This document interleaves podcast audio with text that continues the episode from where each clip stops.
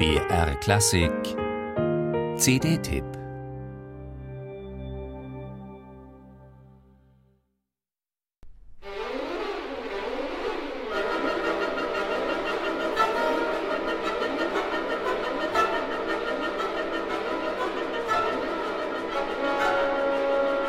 Vom ersten Ton an entfesselt Bela Bartok in seiner Tanzpantomime Der wunderbare Mandarin ein Horrorszenario.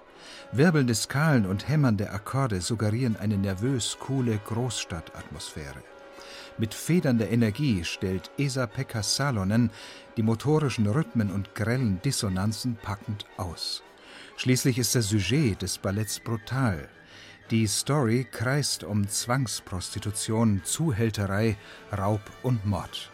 Drei Strolche zwingen ein schönes Mädchen Freier anzulocken, um sie auszurauben. Erster Auftritt des dritten, eines wohlhabenden Chinesen, verspricht reiche Beute.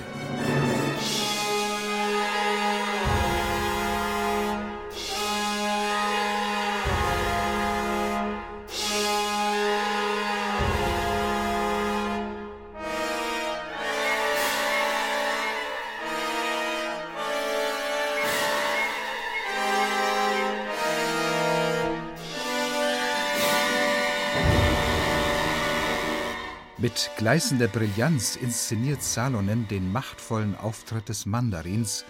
Animalisch kosten die Posaunisten vom Philharmonia Orchestra ihre jaulenden Glissandi aus.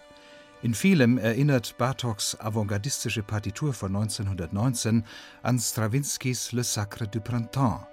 Beide Werke eint ihre kompromisslose Haltung, ihr barbarischer Expressionismus, ihr grausames Sujet. Bei Bartok aber geht es wie in Herzog Blaubarts Burg um den Dualismus von Mann und Frau, von Liebe und Tod. Erst als sich das Mädchen am Ende seinem Werben hingibt, findet der Mandarin im Tod Erlösung.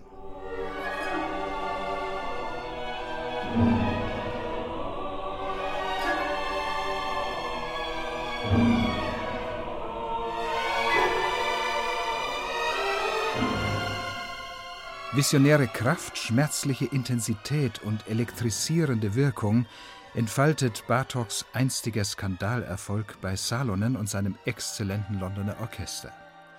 Das Ballett passt gut zur herben Tanzsuite, die Bartok 1923 zur 50-Jahr-Feier der vereinten Hauptstadt Budapest beisteuerte.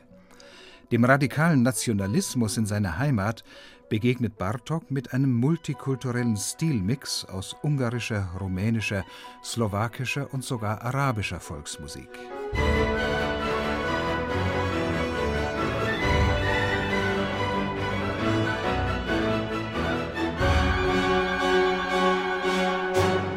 In der Tanzsuite demonstriert Bartok einmal mehr seinen klanglichen Erfindungsreichtum.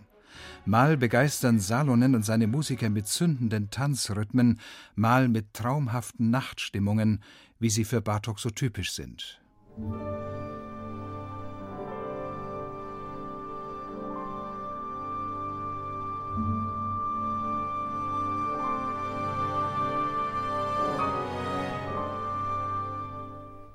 Salonen ist ein idealer Kandidat für Bartoks brillante Orchestermusik, weil er rhythmische Präzision mit klanglicher Raffinesse verbindet. So wie Bartoks Tanzsuite effektvoll, aber nie volkstümlich ist, so interpretiert sie Salonen auch eben als artifizielle Folklore, eindrucksvoll.